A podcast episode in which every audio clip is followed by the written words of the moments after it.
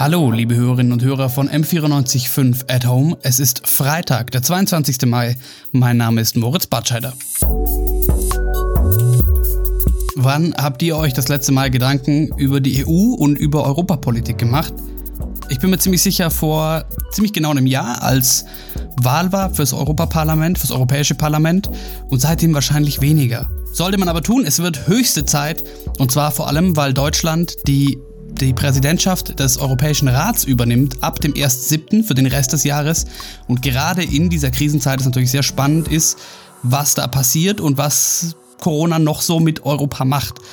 Um da mal nachzuhaken, ihr müsst euch keinen Kopf machen und euch jetzt zeitenweise Beschlüsse durchlesen. Ich habe mich unterhalten nämlich mit Ismail Ertug. Er ist Vizepräsident der Sozialdemokraten im Europäischen Parlament, kommt aus der Oberpfalz und wir haben darüber gesprochen, warum eigentlich EU-Politik so unscheinbar ist, was man sich von der Ratspräsidentschaft Deutschlands erwarten kann und ob und wie wir noch in Urlaub fahren können diesen Sommer.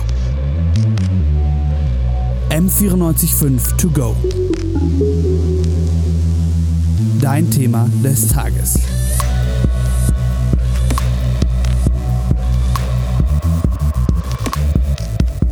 Schönen guten Morgen, Herr Ertug. Erstmal die Frage, ähm, wo erwische ich Sie denn überhaupt? Ich bin heute zu Hause in Kümmersbruck bei Amberg. In, das ist Oberpfalz. So viel, äh, so, so viel konnte ich schon herausfinden. Sie, sind Sie dann gerade nur zu Hause oder, oder, oder ist es für Sie noch möglich zu, zu, zu pendeln?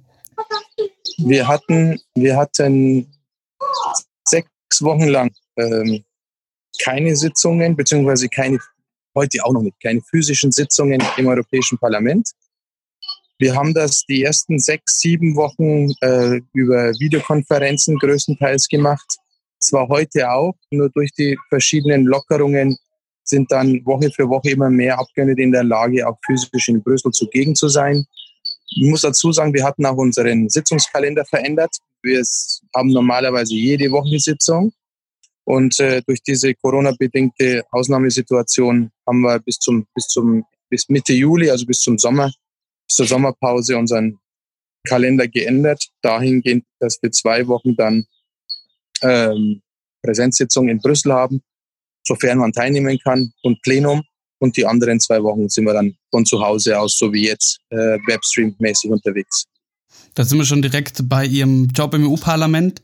Ähm, ganz kurz zu Ihrer Person und zu dem, was ich über Sie herausgefunden habe. Korrigieren Sie mich jederzeit, wenn ich irgendwo falsche Informationen habe. Sie sind geboren 1975 in Amberg in der Oberpfalz, wie wir schon wissen. Drei Jahre nachdem Ihre Eltern aus der Türkei nach Deutschland kamen.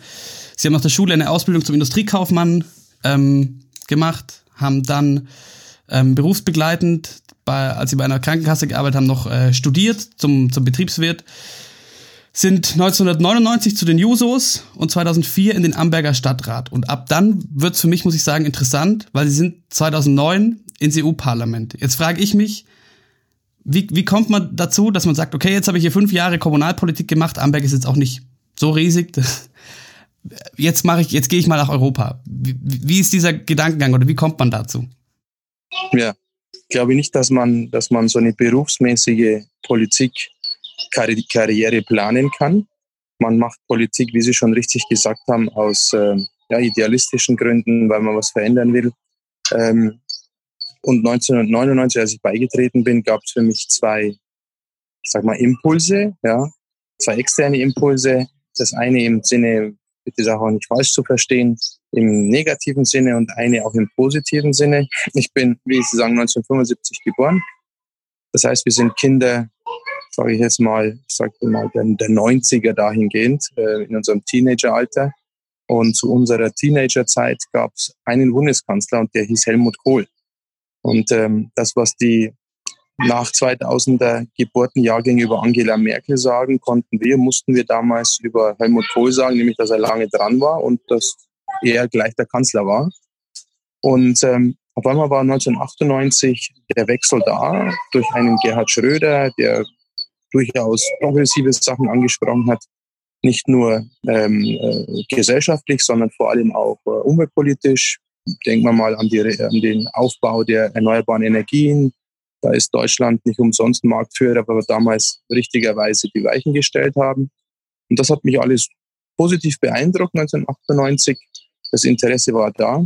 Und zum, zum negativen ähm, Part, ich ähm, konnte mit dem, was damals Edmund Stoiber als Ministerpräsident äh, von sich gegeben hat, ziemlich wenig anfangen. Da waren viele Dinge dabei, die für Menschen mit meiner Biografie oder mit einer ähnlichen Biografie sehr, sehr menschenverletzend waren, ja. Und äh, das waren diese zwei Impulse von außen, die mich dazu bewogen haben, dann 1999 ganz einfach passiv mich bei der SPD zu melden. Das habe ich gemacht. Und diejenigen, die unter 35 sind, sind ja bei der SPD grundsätzlich Jusos. Und mein Glück oder mein Pech, je nachdem, war es dann, dass ich regelmäßig eingeladen worden bin von den Jusos, von den Jungsozialisten. Und ähm, ja, 2000 habe ich dann daran teilgenommen. Das hat mir so gut Spaß gemacht. Wir konnten dann Projekte machen und ähm, 2002 stand ja schon die nächste Kommunalwahl an. Und so, ja, wir waren so eine Generation von drei, vier, fünf ähm, ernsthaft verfolgenden äh, Jungpolitikerinnen und Politikern. Ja, und so war es dann, dass wir dann zwei von uns in den Stadtrat gewählt worden sind. Und als ich dann im Stadtrat war, haben sie natürlich, sind sie aufgegleist auf der sozialdemokratischen Schiene. Das hat mir gut, gut gefallen und wir haben neben meiner Arbeit, Sie haben es ja beschrieben, habe daneben auch viel gemacht, neben der Arbeit studiert und ähnliches. Und ähm, währenddessen habe ich mich dafür interessiert, ähm, ja, was in der Partei noch so gemacht werden kann. Hatte Glück, dass in den Parteigliederungen unsere Delegierten mich auch relativ schnell zum stellvertretenden SPD-Bezirksvorsitzenden gewählt haben. Und so war es dann ehrlich gesagt, dass ich äh, bis 2004 nicht mit Planung, aber ich gebe auch unumwunden zu, ab 2004 dann mit einer klaren Richtung ähm, äh, mein politisches Amt anzustreben, weitergemacht habe. Und äh, ja, und dann war es eben so, dass für mich persönlich kam nur Europa in Frage, weil ich das einfach äh, faszinierend finde, so viele verschiedene Sprachen, Kulturen. Wenn man sich die jüngere Geschichte Deutschlands und auch der europäischen und Europas ansieht, dann sieht man, welchen Nutzen ähm, diese Europäische Union mit sich gebracht hat, nicht nur äh, wirtschaftlich, vor allem auch kulturell und, und von der Friedensperspektive her. Ja, und das waren für mich die Gründe, warum ich gesagt habe, wenn ich es mache, dann mache ich Europa. Und man muss auch Glück haben, dass vielleicht zu der Zeit das Mandat nicht besetzt ist und äh, dass man drei Sätze unfallfrei sprechen kann. Dann ähm, sind die Delegierten doch so weit, dass sie vielleicht einen auch dafür vorsehen. Jetzt habe ich dazu noch eine Frage und zwar muss ich sagen, ich würde mich selber schon als politisch interessierten Menschen bezeichnen, auch berufsbedingt. Jetzt habe ich aber, das ist nicht persönlich gemeint, bevor ich mich, ähm, bevor wir uns dieses Interview geplant haben, von Ihnen nichts gehört und von wenigen ähm, Parlamentariern aus dem EU-Parlament. Warum ist das EU-Parlament und warum sind die EU-Parlamentarier so unscheinbar? Ja, ja, das ist tatsächlich ein, ähm, ein Fakt, den wir nicht abstreiten können das uns auch durchaus, den einen mehr, den anderen weniger, auch wehtut, weil man unendlich viel arbeitet, aber man sieht die Arbeit nicht. Wie ich gerade vorhin beschrieben habe, wir sind ja normalerweise jede Woche äh, außerhalb, also sprich drei Wochen in Brüssel, eine Woche in Straßburg. Das heißt, unsere Arbeit, unser Arbeitsalltag findet nicht vor Ort statt. Ähm, wenn du 40 Sitzungswochen im Jahr hast, wo du nicht zugegen bist, ähm, hast du natürlich ein Problem an der Basis, äh, sage ich jetzt mal irgendwie vorzukommen. dass das eine zum anderen haben die Landtägler in besonderer Weise und auch die Bundestegler natürlich den, den Vorteil, dass sie mehr im medialen Fokus stehen, weil die Themen auch näher dran sind. Und ähm, das sind, glaube ich, in so einer Kombination ist das das, was uns ähm, schon ein bisschen zu schaffen macht, dass wir auch nicht so durchdringen. Wobei ich sagen muss, dass es besser geworden ist in den letzten, ja, in den letzten paar Jahren als vorher. Aber Sie haben schon recht, die, die äh, die Unscheinbarkeit der Europaabgeordneten ist tatsächlich gegeben. Und äh, ja, viel, weil es eben auch so weit weg erscheint, es ist eigentlich nicht weit weg, wir sind mittendrin, aber die Gesetzgebungs, ähm, das, Pro, das Prozedere beginnt bei uns in Brüssel zu einer Zeit, zu der in, auf nationaler Ebene die Menschen da überhaupt keine Kenntnis darüber haben. Und wenn wir dann fertig sind und geben die Gesetze dann weiter in die nationale Implementierung, erst dann poppt so richtig auf, weil die Leute merken, ups, da kommt was, was ist denn das, eine Richtlinie, eine Verordnung und dann reden auch die Medien drüber. Und ähm, ja, und wir hatten in der Vergangenheit nicht so große Themen, die die Medien auch äh, oder die Menschen interessiert haben. Ich glaube, das hat sich mit den Freihandelsabkommen geändert, TTIP, CETA Da konnte man sehen, ups, wir machen eigentlich die Regeln. Ah, das ist die europäische Ebene. Ah, okay, warum kriegen wir da so wenig mit? Also so, ein, so, ein, so eine Kombination aus ähm, das Medieninteresse, aus der persönlichen äh, Präsenz vor Ort, das uns womöglich etwas ähm, in diese Richtung schiebt. Und was würden Sie, Sie sagen, ich komme wie Sie vom bayerischen Land und da hört man schon auch diese Stimmen, wenn jetzt zu Ihnen jemand kommt und sagt, ja, EU-Parlament, EU, das kenne ich nur von nervigen Landwirtschaftsverordnungen ähm, und fragt Sie, warum ist das überhaupt wichtig? Was, was würden Sie sagen, warum ist das EU-Parlament und seine Arbeit wichtig für die Menschen in Europa? Ja, ist eine berechtigte Frage. Ähm, wenn wir immer sagen, Europa ist alles und Europa wäre Deutschland und wären wir nichts, dann hört sich das immer gut an, aber die Leute können sich da konkret nichts darunter vorstellen. Ich versuche immer das so zu erklären und ähm, einfach Vergleiche ähm, zu bemühen mit anderen Regionen dieser Welt. Viele junge Menschen in ihrem Alter, die nicht in Europa wohnen, die woanders leben, die sind äh, in der Situation, dass sie entweder vor Krieg fliehen müssen, die sind in der Situation, dass sie nicht so die, den Lebensstandard haben wie wir, dass sie äh, keine Garantie haben, dass ihre Zukunft einigermaßen in Ordnung sein wird. Und das ist diese große, das große Versprechen der Europäischen Union, hat jetzt 70, über 70 Jahre lang gehalten, dass wir sagen, die europäischen Völker, sie halten zusammen, sie haben aus ihrer Geschichte gelernt, aus zwei blutigen Weltkriegen, und wir geben der Zukunftsgeneration die Garantie, dass sie erstens in Frieden leben und zweitens in Wohlstand leben. Das ist ganz entscheidend. Und ähm, wenn die Menschen natürlich das, was sie bislang haben, ähm, als gegeben hinnehmen und die Nachrichten nur aus dem Fernsehen kennen und mit der Fernbedienung in der Hand ähm, das alles ausschalten können, wenn es ihnen zu viel wird, dann ist mir das klar, dass das nicht so ganz so einfach ist. Wenn wir nochmal 30 Jahre zurückgehen, als der Kommunismus zusammenbrach und die Satellitenländer der damaligen Sowjetunion dann in die, ins, ins Nirvana von einem Tag auf den anderen überlassen worden sind, dann sehen wir, welchen Weg zum Beispiel unsere osteuropäischen Mitgliedstaaten gemacht haben und welchen Weg andere Länder gemacht haben, die eben nicht die Anbindung an die EU hatten. Schauen Sie sich die zentralasiatischen Länder an, die alle damals in der Sowjetunion waren wie sie heute regiert sind, diktatorisch, autokratisch, teildiktatorisch, während dann die Länder, die wir ähm, aufnehmen konnten, seinerzeit Tschechien, Polen, Ungarn. Ungarn ist natürlich ein, ein düsteres Beispiel dafür, wie es auch in die falsche Richtung gehen kann. Aber generell gesprochen, die baltischen Staaten kann man sehen, der Wohlstand ist gestiegen, die Menschen sind dort Europäer und Europäer geworden, auch von ihrem Selbstverständnis her. Allein aus dieser Perspektive will ich versuchen immer zu erklären, warum Europa ähm, ohne Alternative ist. Und ähm, wenn wir, wie gesagt, uns in der Welt ein bisschen umsehen und sehen, wie viel Leid und Elend zugegen ist, dann verstehen wir vielleicht etwas besser, dass mit der Demokratie, mit Gleichheit, mit Gleichberechtigung, mit Wohlstand das einhergeht, dass letztendlich die Menschen ähm, ja, eine gute Zukunft sich versprechen.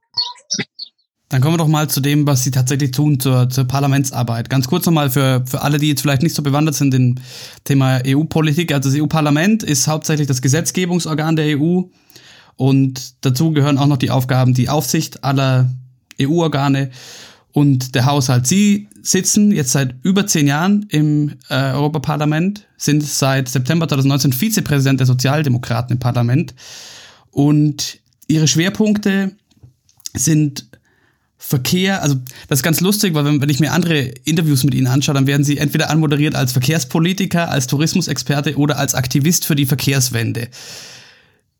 Jetzt stellt sich mir die Frage, wo kommt, wo kommt Ihre Motivation und Ihre Begeisterung für diese Themen her? Ja, ich bin, wie Sie schon sagen, seit elf Jahren der Mitglied dieses Hohen Hauses und seit elf Jahren äh, im, im, Verkehrs, im Verkehrsausschuss als Vollmitglied. Ich muss zugeben, als ich 2009 dorthin gewählt worden bin, beziehungsweise vorher, ähm, diese ganze Nominierungsphase jetzt mal außen vor gelassen, hatte ich mir viel, viele Gedanken darüber gemacht, wie schaffst du es als junger Kerl, in die großen Fußstapfen meines Vorgängers Gerhard Schmidt, Euroschmidt aus Ringsburg, wie man da in die Fußstapfen treten kann, wie man sich ein bisschen abheben kann, weil ich wusste, 751 Abgeordnete, das machst du nicht einfach so. Und ähm, und da kam mir relativ schnell in den Sinn, dass man Themen nehmen sollte, die die Menschen interessieren, ja, die vielleicht nicht alle machen wollen, weil das doch sehr technisch sein kann, wo man sich tief reinarbeiten muss, wo man es auch verstehen muss, worüber man spricht. Und da kam ich äh, ziemlich schnell auf den Verkehrs- und Transportbereich, zumal wir ja auch in der Oberpfalz hier äh, ein Drehkreuz sind, im wahrsten Sinne des Wortes. Wir sind das Tor zu Südosteuropa und zu Osteuropa. Und ähm, wir haben Autobahnen, wir haben, wenn man Nürnberg mit hineinrechnet, Flughäfen, wir haben Häfen, wir haben die Donau. Also alle Verkehrsträger laufen oder fließen oder gehen durch unsere Heimat. Und ähm, dieser strategische Schachzug war im Nachhinein gesehen ähm, nicht so blöd, weil ich mir in den letzten paar Jahren oder in den letzten elf Jahren da durchaus vielleicht einen Namen habe erarbeiten können. Und ähm, damit hat natürlich, wir sind natürlich auch eine Gegend, die sehr viel Industrie hat, die exportorientiert ist. Also ganz klassisch die Automobilindustrie. Und ähm, die Herausforderungen der Zukunft, und die sind ja klar umrissen, wir müssen schauen, dass wir irgendwie diesen Planeten noch retten mit der Erderwärmung und dem Ganzen, was damit zusammenhängt. Und ähm, da hat es auch sehr viel damit zu tun, wie wir unsere Gesamt unser Leben umstellen, unsere Gesellschaft umstellen, unsere Industrie und unsere Mobilität. Das sind so die Hauptthemen heutzutage.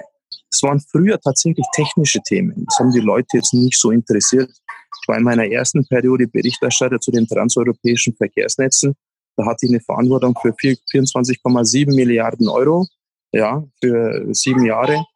Das hat in den Medien waren das vielleicht zwei kleine Sätze, hat niemand interessiert. Auf der anderen Seite, wenn es natürlich so ein, so ein Thema gibt, das vollkommen irrelevant ist vom, von der Substanz her, aber durchaus gut zu verkaufen ist, haben die Medien natürlich darüber berichtet. Und mittlerweile ist es so, dass wir erkennen müssen, dass unsere gesamte Industrie, unsere Art, wie wir handeln, wie wir mit diesem Planeten umgehen, wie wir den, die Länder des ähm, ähm, globalen Südens ausbeuten, das meine ich jetzt selbstkritisch, ähm, dass das so auf Dauer nicht sein kann und wir dann Wege gehen müssen, um das besser zu machen. Und da kommen jetzt meine äh, Verantwortungsbereiche dazu. Einmal, also es, es nennt sich bei uns Transformation, Innovation, Strong Digital Europe, also Transformation, Innovation, Industrie, Mobilität und eben Digitalisierung. Und das sind solche, das sind meine Themen, die man schon miteinander auch verweben muss und ganz konkrete Politik machen muss, damit wir dann eben außer Digitalisierung die Vorteile generieren, sowohl für die Gesellschaft als auch für die Industrie, als auch für die Umwelt. Das sind auf jeden Fall große Themen und ähm, zum Thema Verantwortung. Das zeigt sich jetzt bald, weil ab dem 1.7.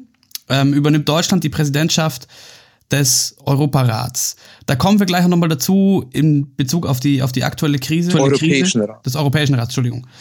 Ähm, aber was erwarten Sie sich aus Ihrer Position zu Ihren Themen da heraus von dieser Ratspräsidentschaft? Ja, ja da haben wir schon äh, seit anderthalb Jahren auch direkt und indirekt damit zu tun, weil wir schon auch versucht haben, eine ordentliche, gute deutsche Ratspräsidentschaft vorzubereiten. Wir hatten auch viele wichtige, gute Themen drin. Muss aber zugeben, dass sich jetzt aufgrund der,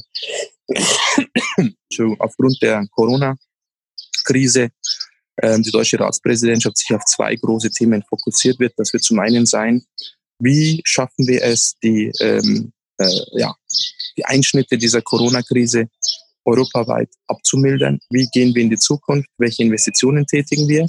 Und zweitens wird wahrscheinlich auch Thema sein, nach wie vor Brexit, weil das vergisst man heute, das Vereinigte Königreich ist ja ausgetreten. Bis zum Ende dieses Jahres bleibt alles wie beim Alten. Nur zum Ende, Ende dieses Jahres muss man wissen, in welche Richtung es geht. Entweder mit Abkommen oder ein Austritt ohne Abkommen mit all den negativen Nachteilen, äh, äh, äh Auswirkungen.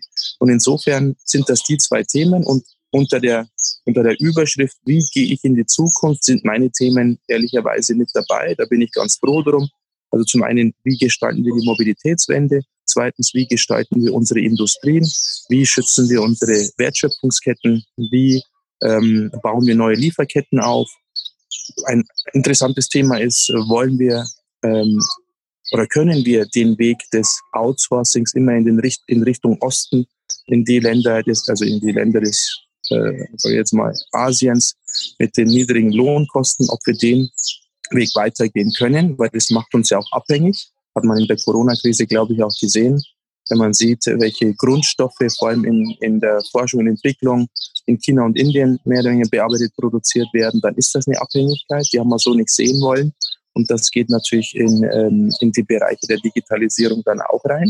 Also das sind so die Themen, die wir dann in, der nächsten, in dem nächsten halben Jahr versuchen werden, gemeinschaftlich mit der Bundesrepublik Deutschland anzuschieben. China ist ein gutes Stichwort. Sie sind nämlich auch noch, korrigieren Sie mich gerne in der Bezeichnung, in der Delegation für die Beziehung zu China. So heißt es, glaube ich. Ähm, was sagen Sie in der Corona-Krise? Das ist ja, das war ja teilweise eine große Diskussion mit Trump, der den Coronavirus als China-Virus bezeichnet hat. Ähm, finden Sie, Europa ist bisher mit dem Wirtschaftspartner China in dieser Krise richtig umgegangen? Gut, das ist äh, auch eine, eine schwierige Frage. Wir wissen alle, um, welche, um welches Regime es in China geht, dass das Regime in China nicht ansatzweise mit dem zu, ja, zu vereinbaren ist, was wir für richtig erachten im Westen. Wir wissen aber auch, dass China ähm, nicht so diese, dieses Horrorland ist, ähm, was, was Trump und andere sich häufig darstellen wollen. Und unsere Aufgabe als Mitglieder in dieser Länderdelegation ist ja auch, dass wir die, die Kommunikationskanäle aufrechterhalten und letztendlich auch schauen, dass man durch Zusammenarbeit auch vielleicht ein paar Verbesserungen in diesen Ländern bewirkt. Das geht natürlich nur, wenn man auf Augenhöhe sich begegnet und man muss dann schon sagen, ähm, auch eine ziemlich aggressive Politik in den letzten zehn Jahren Chinas können wir, sage ich jetzt mal so, nicht äh, negieren. Ja, das muss man sagen. Auf der anderen Seite gibt es auch äh, Bestrebungen von Seiten Chinas mit der Europäischen Union näher zusammenzuarbeiten. Sie wollen das häufig im Bereich des Handels und wir sagen, okay, wir haben aber auch Werte und äh, die musst du gewisserweise auch umsetzen, wenn du mit uns äh, so den bedingungslosen Handel willst. Ähm, und das ist so die Aufgabe, wie weit man jetzt richtig umgegangen ist. Ich bin mit, mir sicher, dass, dass eben der genannte Herr Trump nicht richtig umgegangen ist äh, mit China. Wir wissen auch, dass China Informationen zurückgehalten hat, dass China ähm, nach Bekanntwerden dieses Virus zu Hause ziemlich viele Ärzte auch mundtot gemacht hat. Und das sind natürlich solche Dinge, die sehr ambivalent sind und wir schon versuchen, China ähm, den Spiegel vorzuhalten, ohne sie jedes Mal aufs Neue zu brüskieren. Aber ist die, ist die EU stark genug oder ja doch ist die EU stark genug, um dann auch auf solchen Bedingungen, wenn man Verträge schließt, zu bestehen? Weil es wurde angekündigt, keine Handelsverträge mehr abzuschließen ohne einklagbare Klimaschutzmaßnahmen zum Beispiel und soziale Punkte, Menschenrechte etc. Ähm, es wurde aber ein Handelsvertrag mit dem Vietnam zum Beispiel abgeschlossen, genau ohne diese Rechte. Also ist die, sagen Sie, die EU wäre trotzdem stark genug, um diese Rechte gegenüber China einzufordern oder durchzusetzen? Die EU ist definitiv stark genug, das ja. Die Frage ist nur, ob die politischen Kräfte in der EU gewillt genug sind, diese Forderungen auch tatsächlich einzusetzen. Ich habe da meine Zweifel. Ich will auch äh, offen zugeben, dass ich ähm, in den letzten Jahren ähm, alle Freihandelsabkommen aus Überzeugung abgelehnt habe. Auch die letzte mit Vietnam, ganz äh, prominent auch meine, mein Widerspruch gegen CETA damals. Ähm, genau aus diesen Gründen, dass man zumindest, also was Sie gesagt haben, keine fest einklagbaren ähm, äh, Möglichkeiten hatte im Bereich der, der, der, der, ähm, der Umweltgesetzgebung. Und das Zweite vor allem auch, äh, was, man, was die Justiz anbelangt, dass man Paralleljustizen zulässt in Form von Gerichtsbarkeiten, ob das jetzt private Schiedsgerichte sind oder irgendwie ein äh, imaginärer Handelsgerichtshof, den ja wir bis heute nicht haben. Das war auch mein, mein Einwand damals, sich auf irgendwas zu verlassen, was es nicht gibt und was in Zukunft aber geben soll, ähm, war mir auch etwas zu wenig. Also Sie erkennen, meine Kritik ist ähnlich gerichtet, ähm, eine, ein Freihandelsabkommen oder Freihandelsabkommen mit der Welt so zu schließen, wie wir sie bislang oder in der Vergangenheit geschlossen haben, werde ich mich nicht dafür hergeben. Und äh, wenn es dann Verbesserungen gibt und wenn China erkennt, okay, es gibt auch andere Dinge außer Geld, ja, dann wird die Welt sicherlich zum Besseren verändert werden können. Aber nicht mit den Mitteln der Vergangenheit und den Instrumenten der Vergangenheit. Ich habe noch eine letzte Frage in Bezug auf die, die Ratspräsidentschaft und auf das von Ihnen angesprochene Thema Verkehrswende. Glauben Sie, Deutschland kann glaubhaft für eine Verkehrswende eintreten? Also Deutschland kann das sicherlich, äh, wenn, wenn, wenn sie das will. Die, die Lösungen liegen ja auf der Hand, nur die Verkehrswende oder sagen wir mal Mobilitätswende, die ist ja so einfach nicht. Ja, wenn man die Mobilitätswende will, dann sind wir, Sie, ich, wir alle, sind dann ähm, im zweiten Schritt gefordert, das auch umzusetzen. Und äh, in dieser Debatte kommt mir häufig das so vor, als ob ja viele darüber reden, aber wenn es dann zum Schwur kommt, auch äh, die wenigsten springen. Was heißt denn Mobilitätswende? Sind wir bereit, auf unser Auto zu verzichten? Ja, sind wir bereit, ähm, letztendlich äh, Arbeitsplätze da auch auf, vielleicht aufs Spiel zu setzen? Wenn ich jetzt die Debatte sehe, wie wir unsere Automobilindustrie in Zukunft aufbauen sollen, da gibt es ja zwei, zwei radikale Pole, will ich mal nennen. Der eine radikale Pol, das sind die Konservativen, die würden größtenteils alles so belassen, wie es bislang ist. Ähm, wo wir aber klar wissen, dass das das Ende äh, des Zwei-Grad-Ziels der Pariser Klimaschutzab des Pariser Klimaschutzabkommens wäre. Ja, wir haben aber auch das andere, äh, den anderen Pol, sage ich jetzt mal, das andere Extrem, die Grünen, die einen disruptiven Ansatz verfolgen und auch bildlich und auch mit sehenden Auges in Kauf nehmen, dass äh, Wertschöpfungsketten wegbrechen und Arbeitslosigkeit dadurch entsteht. Ja? Und, und das ist nochmal typisch SPD häufig, was uns vorgeworfen wird, so die Stimme der Vernunft, ja, die irgendwie versucht, eine sozial-ökologische Wende hinzubekommen.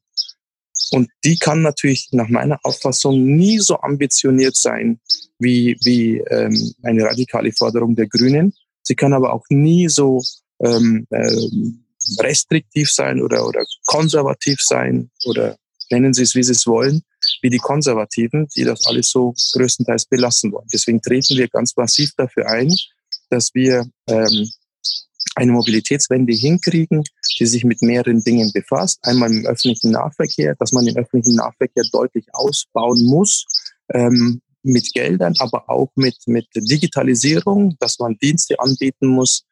Also ich will jetzt nicht ins Detail gehen, da gibt es viele Sharing-Angebote, die man nutzen kann. Ich gebe zu, jetzt mit dieser ganzen Corona-Krise und dem Social Distancing ist es natürlich tatsächlich ein bisschen schwierig und ein Widerspruch in sich weil die, der öffentliche Nahverkehr hatte den großen Vorteil, dass man ähm, ziemlich viele Personen mit relativ wenig Aufwand und wenig Emissionen ähm, Mobilität bereitstellen kann, während man ähm, bei dem Individualverkehr jeder in seinem Auto in die Innenstädte rein, dass das letztendlich in Großstädten dann bald einfach nicht mehr möglich sein wird. Und unsere, ja, schon, ich habe glaube zu lange jetzt schon gesprochen. Alles gut, aber zum Thema Individualverkehr schrillen aber Ihnen nicht alle Alarmglocken jetzt gerade, wenn es darum geht. Ähm, es gab ja das Treffen mit der, mit der Autolobby und der Bundesregierung, ähm, dass man das nicht als Chance sieht und, ähm, und, und, und bestimmte Bedingungen an Förderprogramme oder Rettungsprogramme knüpft, wie es Frankreich zum Beispiel ja. ähm, gemacht hat in Bezug ja, auf. Das ist, das ist ähm, ich werde jetzt keinen äh, Verkehrsminister, Bundesverkehrsminister verteidigen, der weder meiner Partei angehört, noch letztendlich womöglich politisch auch dem nahesteht, wofür ich eintrete. Ähm, dennoch will ich mich dazu jetzt nicht zu viel äußern, aber ich kann Ihnen sagen, ähm, wie man es machen könnte. Ja? Also eins, man muss auch die Fakten auf den Tisch legen. Erster Fakt ist, dass die Automobilindustrie ähm, bislang keine Staatshilfen beantragt hat. Das ist so eine, so eine, so eine äh, Kakophonie. Ähm, man schmeißt alles in einen Topf. Lufthansa, TUI, ja, Adidas und wie auch immer die, ja, ja, aber nicht die Automobilindustrie. Die Automobilindustrie fragt nach, ob es denn möglich sein kann, irgendwie geartete Kaufprämien, Impulsprämien oder wie auch immer ähm, einzubringen, wo sie sich teilweise beteiligen, aber auch der Steuerzahler ähm, in die Tasche greifen muss. Und da ist natürlich die Frage berechtigt, oder die Fragen berechtigt, erstens zu sagen, ja, also wenn du Steuergeld haben willst, was ist deine Gegenleistung für die Allgemeinheit? Ja, man kann so machen wie die, wie die, wie die äh, Franzosen, wie die Dänen zum Beispiel, auch das mit, mit Gegenleistungen verknüpfen. Man kann aber auch sagen, ähm, solange du äh, Dividenden auszahlst, ich weiß um die Schwierigkeit dieser Frage, weil viele Dividendenzahlungen ja auch nicht nur in die Taschen von irgendwelchen Privatinvestoren fließen, sondern auch in Pensionsfonds, die dann wiederum die Renten der Normalbeschäftigten für die Zukunft äh, sich, in, sichern. Aber dennoch kann man sagen, wer äh, Dividenden auszahlen will, das ist eine politische Forderung, der kann auf der anderen Seite jetzt nicht die Hand aufhalten und vom Steuerzahler Geld bekommen. Deswegen sage ich, man muss, man muss äh, über alles reden dürfen. Es gibt zum Beispiel auch Bereiche, die ich auch ganz offen, ganz offen äh, verteidige, nämlich ähm, Prämien, ja. Für Nutzfahrzeuge sollte man sich überlegen. Also Nutzfahrzeuge sind diese Trucks und diese äh, dreieinhalb Tonner, die unterwegs sind, weil die jetzt schon sehr sauber sind und die man noch sauberer kriegen könnte, indem man neue Nutzfahrzeuge, ähm, also alte Nutzfahrzeuge durch neue ersetzen könnte. Also damit wäre die Nachhaltigkeitserfordernis ähm, auf Rechnung getragen. Und Sie sehen, wie kompliziert diese Frage allein ist. Aber kurz gesprochen, äh, gegen äh, staatliche Leistungen, Steuergeld, nur gegen Gegenleistung für die Allgemeinheit. Den, diesen Satz kann ich auch unterschreiben. Dann kommen wir ganz zum Schluss zu einem ähm, etwas vergnüglicheren Part der Mobilität zum Thema Reisen. Dazu habe ich auch was gesehen, da waren Sie letzte Woche schon im, im Morgenmagazin der ARD. Ähm, weil das gerade auch eins Ihrer größten Themen ist, so nehme ich mal an. Und gerade in Bezug auf Corona-Maßnahmen, auf Situationen an Grenzen und, und die Tourismusbranche, die natürlich nach wie vor bangt, wie der Sommer aussieht.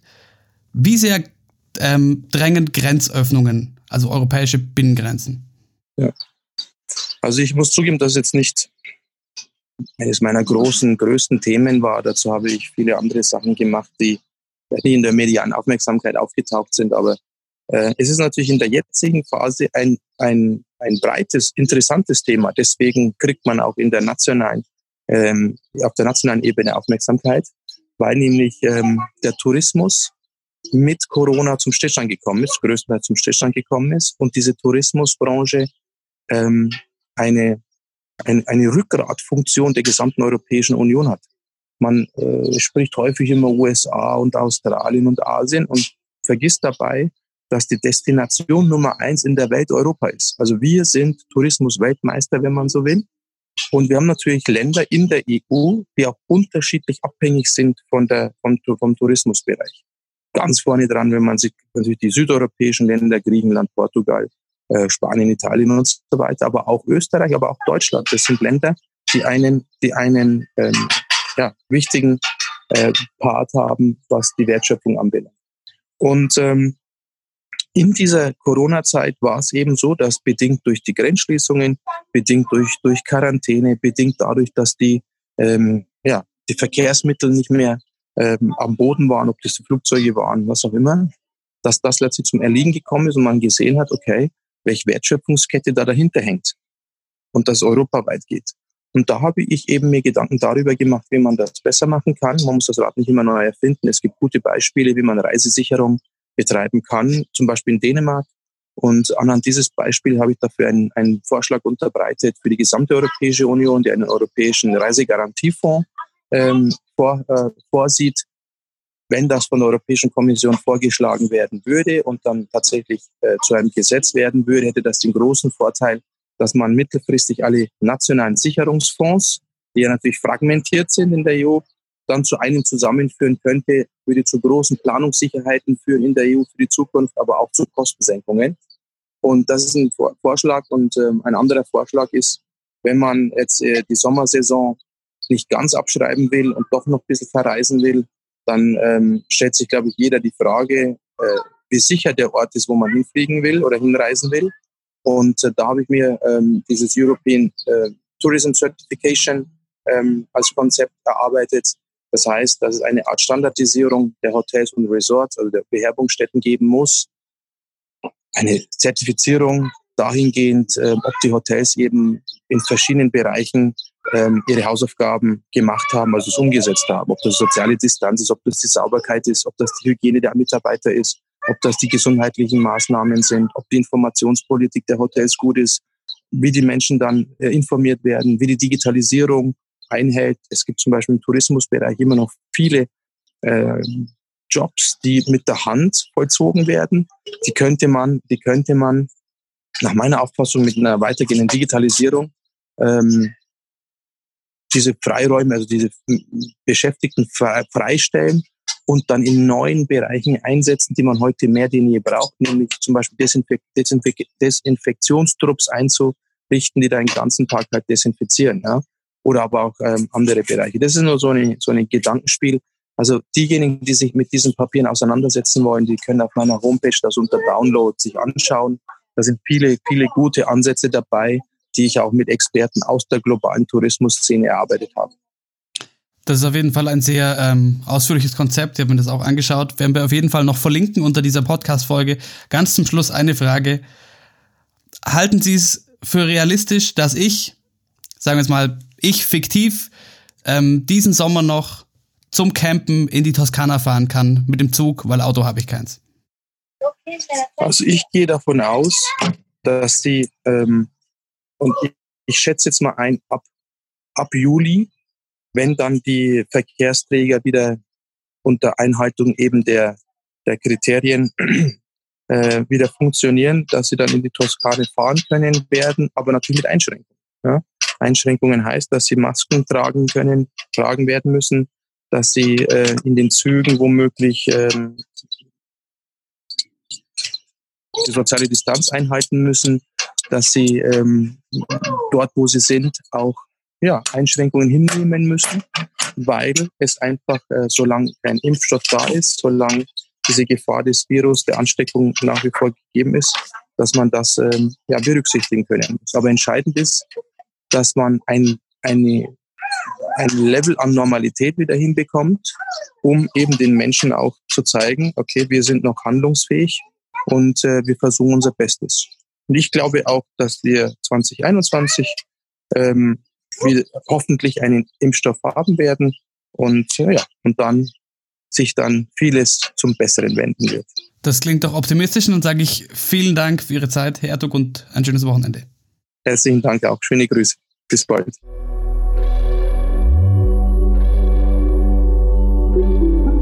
M945 to go.